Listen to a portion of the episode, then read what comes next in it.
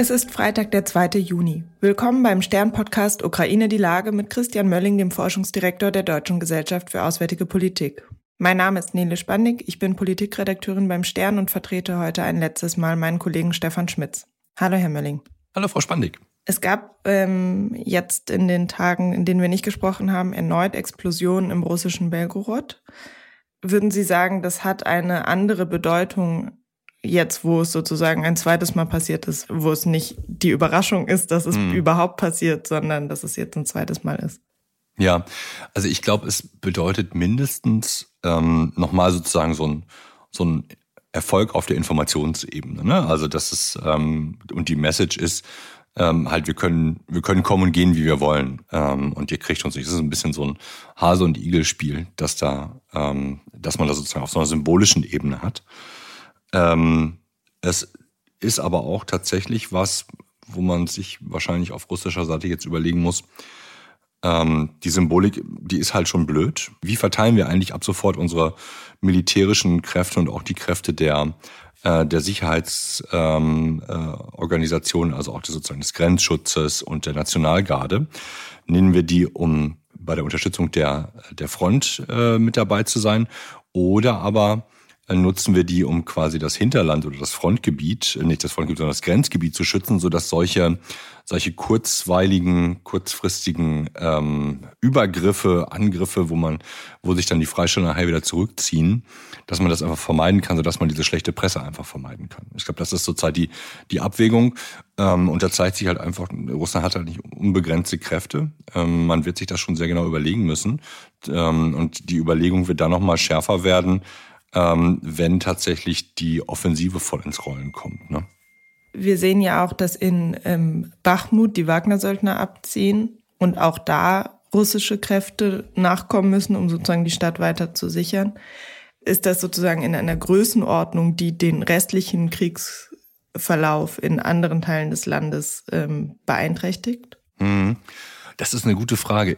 Ich habe darauf jetzt ehrlich gesagt keine Antwort aus dem Stand. Aber ich finde die Überlegung total gut und richtig, weil, ne, genau, also die Wagner-Leute ziehen sich raus, was erstmal heißt, ähm, Prikoschin, der ja sozusagen darauf angelegt ist, mit, mit Gewalt Geld zu verdienen, hat gemerkt, ähm, er hat sich mit seiner politischen Verpflichtung, Bachmut einzunehmen, halt im Grunde genommen, das war kein Business Case. Ne? Ich glaube, da hat er ziemlich viel ähm, Geld oder Geschäftspotenzial verloren, weil einfach seine Leute ähm, gestorben sind reihenweise. Das heißt, die kann er nicht mehr irgendwo in Afrika oder in Asien anbieten, dass er da Probleme für irgendwelche Diktatoren löst, sondern die sind jetzt tot. Da muss ich neue Leute suchen. Ähm, also da hat er es aber auch wiederum erfolgreich geschafft, sich abzulösen, äh, indem er die Zusammenarbeit mit dem russischen äh, Militär unmöglich gemacht hat. Ähm, und klar, diese Positionen müssen jetzt gesetzt werden.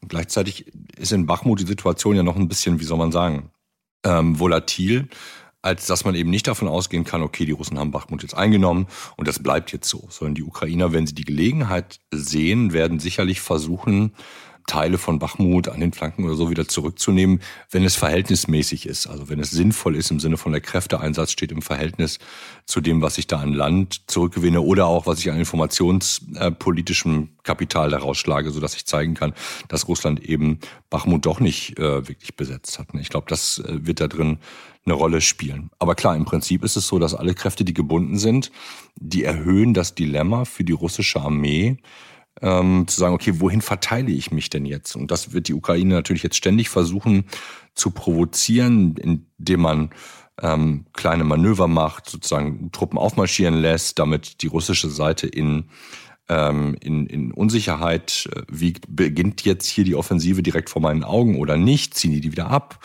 Ähm, und möglicherweise wartet die Ukraine einfach darauf, dass sich daraus eine Schwäche ergibt, die man dann tatsächlich nutzen kann. Ne? Und, aber was man auf alle Fälle macht, man erhöht die Temperatur auf der russischen Seite, so dass man einfach sozusagen die ständig unter Stress hält und hofft, dass dadurch Fehler passieren, aber auch sie eine Schwäche in den Verteidigungslinien aufmachen, die man dann aus ukrainischer Seite nutzen kann. Das heißt, es ist ja immer noch so ein bisschen unklar, was äh, bei den äh, Angriffen auf Belgorod, welche Rolle das ukrainische Militär dabei spielt. Aber es ist schon eine mögliche Strategie, dass man sozusagen ähm, örtlich verteilt kleinere Angriffe macht, um eben russische Kräfte zu binden. Mhm, genau. Genau, also sie, sie provozieren ja immer wieder eine Reaktion. Ne? Und die, ähm, wenn sagen, in der Sammlung der Meldungen äh, jetzt ist, okay, also ähm, jetzt gibt's wieder einen Angriff auf Belgorod. Offensichtlich mussten Leute auch evakuiert werden. Ne? Also Russland ist nicht mehr sicher. Und auf der anderen Seite die vielen anderen schlechten Nachrichten. Jetzt haben die, ähm, jetzt haben die Ukrainer es geschafft, dass sie tatsächlich eine, eine sogenannte F-16-Koalition hinkriegen. Also die Meldungen, die schlechten Meldungen häufen sich halt einfach. Und äh, jetzt können sie natürlich in der Propaganda versuchen, alles so klein wie möglich zu halten, aber die Gedanken sind halt trotzdem frei und die Telegram-Channels halt voll mit solchen Informationen, die teilweise auch Fake-Informationen sind. Aber auf der russischen Seite, glaube ich, sendet das dann einfach schon so, äh, wie soll man sagen, Elemente des Nachdenkens, wo man schon zu dem Schluss kommen kann, es sieht nicht total super hier einfach gerade aus. Und was macht denn der Führer des Landes eigentlich aus der Situation? Also alle Augen richten sich ja doch wieder auf den Kreml und man wird darauf reagieren müssen. Ne? Und ob das jetzt so sehr besonnen ist, das weiß ich nicht. Also wir haben ja eigentlich eine, eine Geschichte der schlechten oder der, der nicht vorhandenen Entscheidungen ähm, auf politischer Ebene, äh, die insgesamt dazu geführt hat, dass Russland keines seiner Kriegsziele bislang erreicht hat.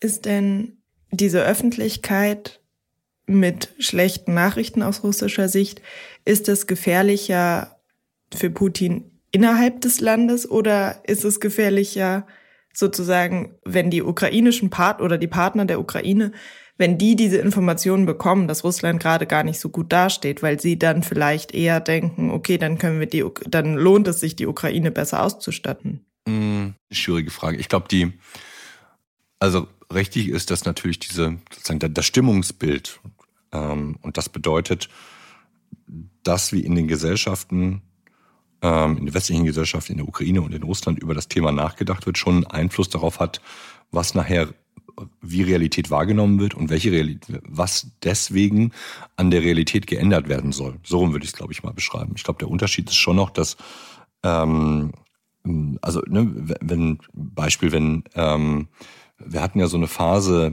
Ende des Jahres, Anfang diesen Jahres, wo die Stimmung ähm, in den westlichen Gesellschaften eigentlich ganz schlecht war, so ein Motto, ah, das wird irgendwie alles nichts mehr und so weiter und so fort.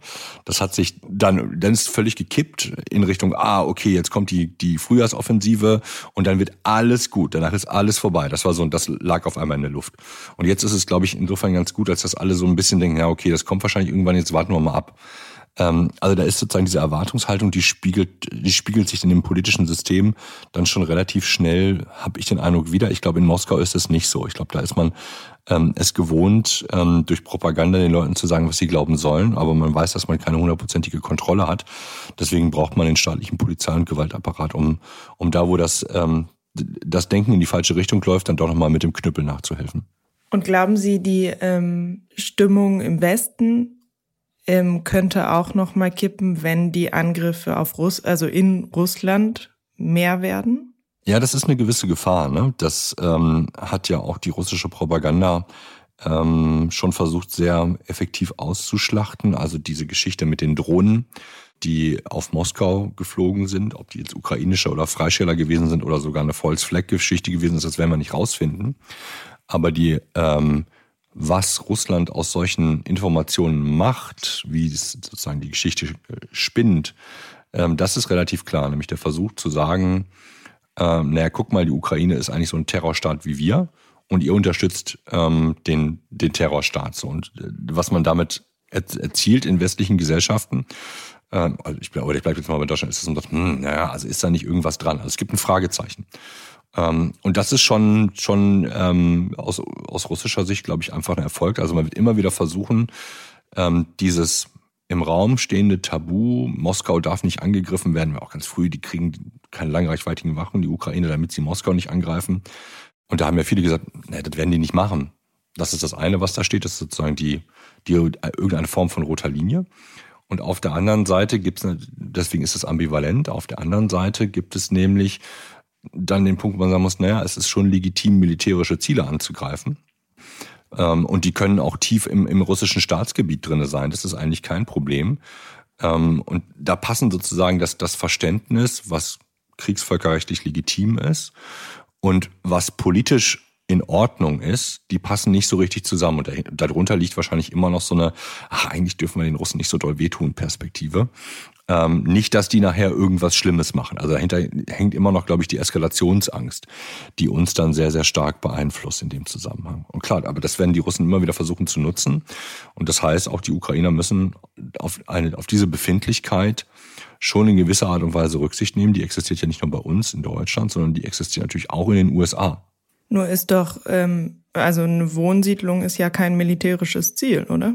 Nee, total. Das stimmt. Und jetzt kommen wir sozusagen ganz, ganz tief in so eine, in so eine Frage rein, die zeigt, dass Kriegsvölkerrecht nicht dazu da ist, Frieden zu machen, zu bewahren, sondern nur militärische Handlungen ähm, wie so eine Art Leitplanke dafür zu sein. Was stimmt ist, die Drohnen über Moskau sind über Wohngebiet abgeschossen worden. Ob die Wohngebiete das Ziel gewesen sind, wissen wir deswegen aber nicht. Werden wir wahrscheinlich auch nie rauskriegen, wird uns auch niemand sagen. Ähm, so dass wir irgendwo nachher total im, im Wald stehen und wir eigentlich nicht wissen, was wir, was wir glauben sollen. Deswegen und darüber letztendlich auch kein Urteil sprechen können. Total schwierige Situation. Ähm, ich habe da jetzt gestern auch noch mal im Gespräch dazu gesagt, naja, so ist es halt. Im Krieg ist es halt nicht so, dass man Sachen mal den Film anhalten kann und das als alles entscheiden kann und den Film auch nochmal zurückspulen kann und gucken kann, okay, wie war es denn jetzt wirklich? Das ist halt schon Chaos und der Versuch, dieses Chaos ähm, in, im Ergebnis in einen, in einen militärischen Sieg umzuwandeln. Das ist erstmal so ganz abstrakt äh, gesprochen Krieg. Und das Einzige, was man über das Kriegsvölkerrecht und bestimmte Verträge versucht hat zu machen, ist, ähm, die, ähm, diejenigen, die unbeteiligt sein sollen, nämlich die Zivilisten, äh, da rauszuhalten. Das ist auch keine Entwicklung, die wir seit äh, Jahrtausenden haben, sondern die haben wir in der Tat erst seit ähm, seit einiger, seit einigen, ich muss gerade überlegen, seit einigen Jahrzehnten oder ähm, vielleicht seit ein, zwei Jahrhunderten, muss man mal gucken, wann das sozusagen angefangen hat. Äh, ich glaube, Hagerland Kriegsordnung, 1899 oder sowas in die Richtung. Ähm, also das gibt's noch gar nicht so lange. Und wir sehen auch, dass das immer wieder gebrochen wird. Ne? Also das ist schon sehr fragil, was man da in solchen Situationen hat. Ich danke Ihnen, Herr Mölling. Ich danke Ihnen, Frau Spandig. Das war Ukraine die Lage. Die nächste Folge gibt es wie gewohnt am Dienstag bei stern.de, RTL Plus Musik und überall da, wo es Podcasts gibt. Dann hören Sie an dieser Stelle wieder meinen Kollegen Stefan Schmitz. Tschüss. Tschüss, bis Dienstag.